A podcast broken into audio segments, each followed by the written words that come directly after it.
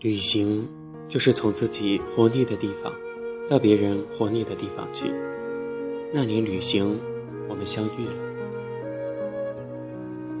村上春树在《海边的卡夫卡》当中写到这样一段话：“我的人生可以有把玩单调的时间，但没有忍受厌倦的余地。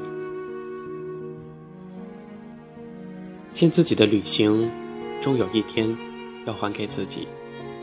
每年。”至少要去，去一个从来没有去过的地方。旅游不在乎终点，而是在意途中的人和事，还有那些美好的记忆和景色。我渴望，渴望一场没有期限的旅行，走走停停，和一颗说走就走的简单的心。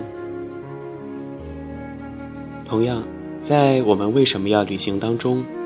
也这样说，对未知的恐惧，对舒适的留恋，将阻止我们成为一个旅行者走上的冒险旅程。可是，当你做出这样的选择，你就永远不会后悔。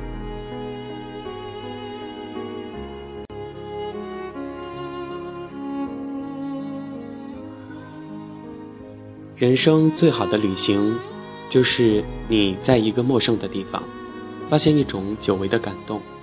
独自旅行，不受牵绊，没有约束。有一天背上包，带上自己，有多远走多远。一个人，一条路，人在途中，心随景动，从起点到尽头。也许快乐，或有时孤独。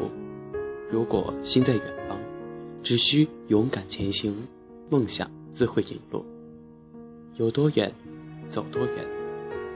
把足迹连成生命线。旅行就是从自己活腻的地方，到别人活腻的地方去。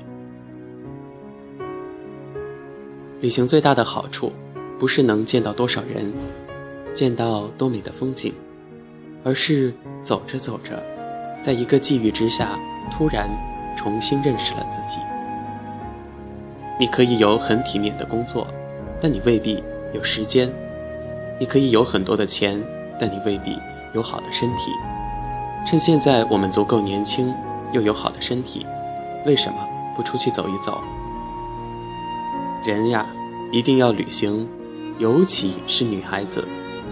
一个女孩见识很重要，你见得多了，自然就会心胸豁达，视野宽广，会影响到你对很多事情的看法。